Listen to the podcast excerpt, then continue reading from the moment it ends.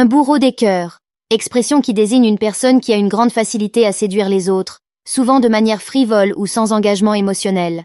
C'est une personne qui peut avoir des relations amoureuses ou des aventures avec plusieurs personnes sans s'engager dans une relation sérieuse ou stable.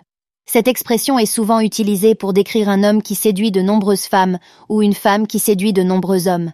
Elle implique que la personne a un pouvoir de séduction considérable et qu'elle est souvent considérée comme un séducteur ou une séductrice invétérée qui peut causer de la douleur et des déceptions à ceux qui tombent sous son charme.